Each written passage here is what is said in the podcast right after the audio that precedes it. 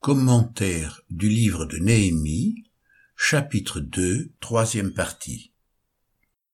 Gagner la faveur des hommes par la pratique fidèle du bien. Versets 2 à 8. Le roi me dit, Pourquoi tu le visage triste? Tu n'es pourtant pas malade. Ce ne peut être qu'un chagrin de cœur. Je fus saisi d'une grande crainte, et je répondis au roi, Que le roi vive éternellement. Pourquoi n'aurais-je pas le visage triste, alors que la ville où sont les tombeaux de mes pères est détruite, et que ses portes ont été dévorées par le feu?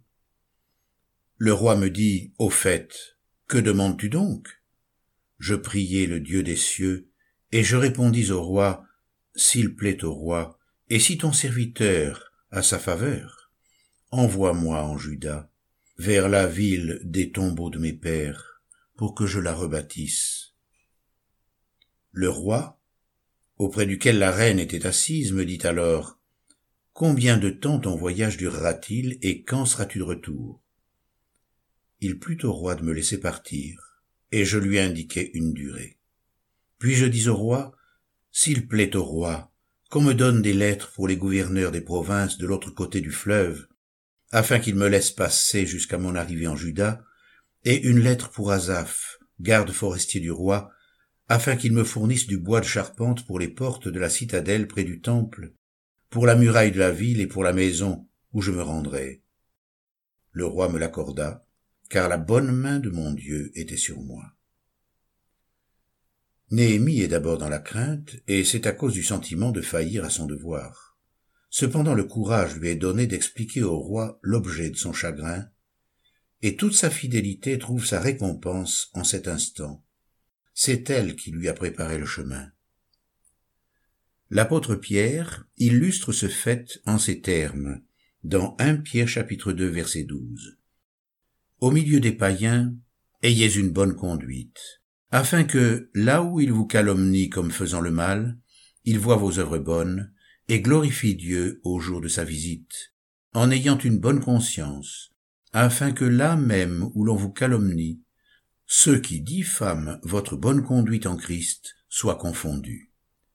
1 Pierre chapitre 3 verset 16 Le roi avait appris à apprécier son serviteur, et peu à peu, il lui était devenu favorable le respect, la bienveillance, l'ouverture de cœur et la soumission dont il a fait preuve pendant tant d'années ont plaidé en sa faveur. C'est ainsi qu'une bonne conduite prépare le jour où Dieu va visiter les païens et où ceux-ci alors le glorifient. Comme Artaxerxès est visité par Dieu sans le savoir, il interroge Néhémie qui se trouve ainsi dans l'obligation de lui expliquer la raison de son accablement. Il le fait avec vérité et droiture sans en cacher le motif, ni craindre les conséquences de son aveu. Aujourd'hui, par contre, la tendance sera davantage de taire les réalités. Ce n'est pas grave, c'est mon problème, dira-t-on plutôt. Néhémie, lui, confesse qu'il lui est impossible d'être heureux lorsque son peuple vit dans la désolation la plus totale.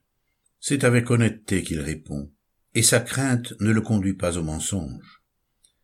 Il est nécessaire de vivre dans cette droiture si nous voulons être exaucés dans nos prières. Heureux l'homme dans l'esprit duquel il n'y a point de fraude, lit-on dans le psaume 32, verset 2. Ce qui est vrai devant Dieu doit l'être aussi devant les hommes, et d'autant plus quand il s'agit de frères qui sont bienveillants à notre égard. L'homme dans sa souffrance ne doit pas se taire, mais raconter la plaie de son cœur s'il veut obtenir la guérison. C'est ce que nous lisons dans 1 roi chapitre 8 versets 38 et 39. Quand il y aura toutes sortes de plaies et de maladies, chaque prière et chaque supplication que t'adressera tout homme pour tout ton peuple d'Israël, alors que chacun aura reconnu la plaie de son cœur et qu'il étendra ses mains vers cette maison, c'est toi qui l'écouteras des cieux, du lieu où tu sièges. Tu pardonneras, tu agiras et tu rendras à chacun selon ses voies, parce que toi seul tu connais le cœur de tous les humains. En définitive, la grande leçon de ce texte, c'est bien la fidélité que nous recommande l'Écriture. Dans 1 Corinthiens 4, verset 2, il est écrit, Du reste, ce qu'on demande des administrateurs, c'est que chacun soit trouvé fidèle. Celui qui est fidèle, Dieu l'utilisera de manière efficace. Le Seigneur nous décharge des soucis du comment, mais il nous recommande d'être fidèles. Ainsi, rien ne pourra l'empêcher de nous utiliser.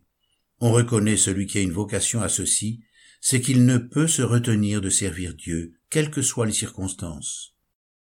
En réalité, la vocation divine se situe bien au-dessus de la volonté propre, au-delà des hommes et de leurs manœuvres, au-delà des événements même.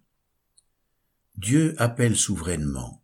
Il nous envoie comme des brebis au milieu des loups, comme on le lit dans Matthieu chapitre 10 verset 16, et nous destine à les vaincre par la pratique du bien, comme nous le lisons dans Romains chapitre 13 verset 3. Les gouvernants ne sont pas à craindre quand on fait le bien, mais quand on fait le mal. Veux-tu ne pas craindre l'autorité? Fais le bien, et tu auras son approbation. C'est ainsi que Néhémie a vaincu le loup en lui donnant à boire. Mais si ton ennemi a faim, donne-lui à manger. S'il a soif, donne-lui à boire. Car en agissant ainsi, ce sont des charbons ardents que tu amasseras sur sa tête. Romains chapitre 12 verset 20. Vivre dans la dépendance constante de Dieu. Devant la sollicitude inattendue du monarque, Néhémie ne sait pas ce qu'il convient de lui demander. Aussitôt une prière s'élève de son cœur.